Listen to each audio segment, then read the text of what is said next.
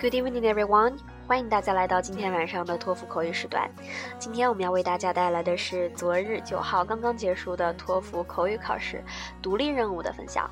那我们来对昨天的考题进行回顾和分析，看看都考了什么呢？首先，我们来看第一个 Test One。Is it a good idea to keep a pet such as a dog or a cat in the dorm？你认为在寝室、在宿舍养养宠物，比如猫猫狗狗啊这一类的，你觉得这样好吗？那我们选择否定的答案，因为作为一个学生，我们在宿舍更多的是要，呃，学习、休息，那并且养宠物可能也会浪费钱。那我们来选择 no，来试一下答案。From my point of view, I think it is not a good idea to keep a pet such as a dog or a cat in the dorm, and here are my following two reasons. First of all, I think raising a pet such as a dog or a cat wastes me time. Because you know, as a high school student, I really have a lot of study work to concentrate on. I mean, like my American literature paper, English presentations, chemistry lab report, or my human geography research. I will spend more than 10 hours per day to focus on these kind of things. So if I have a pet, then maybe I need to spend my spare time to feed it, take a shower for it, and walk with it. And all these kind of things waste me so much time.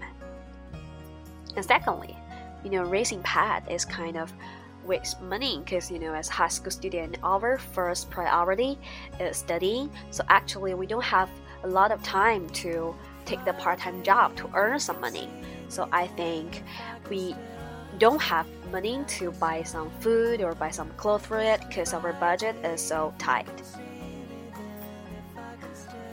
好了，接下来我们来看一下 Task Two。Do you agree or disagree with that? Celebrity like musicians can set a good example to young people. 啊，这道题问的是同不同意哈？他说，呃，名人明星，比如说一些音乐家呀，他们可以为年轻的人树立一个榜样。那我们同意还是不同意？那我们来选择同意，试一下答案。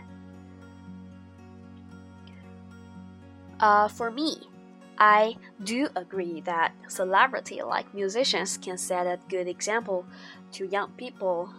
First of all, you know, celebrities sometimes can help young people to mold the personality. I mean, such as persistence. Take myself as an example.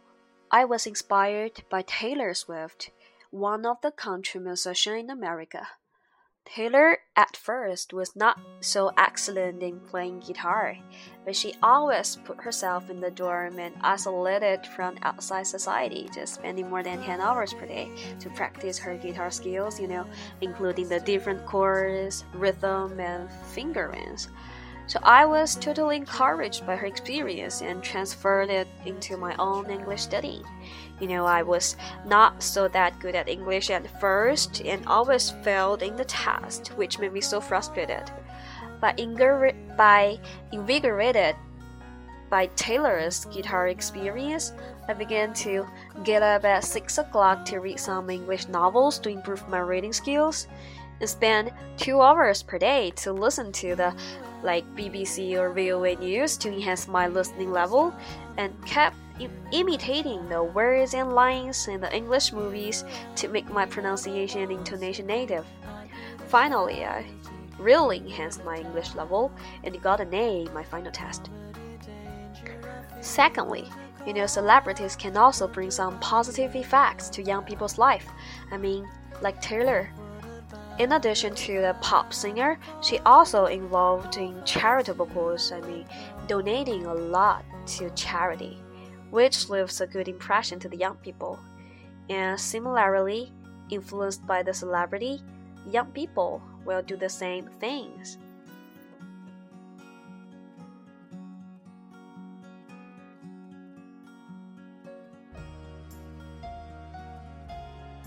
好了，这就是 昨日九号的两道简单的这样一个独立任务的考题，那不知道大家有没有很好的回答呢？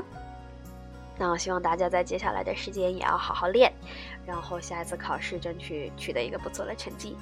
啊，我们下次再见，晚安。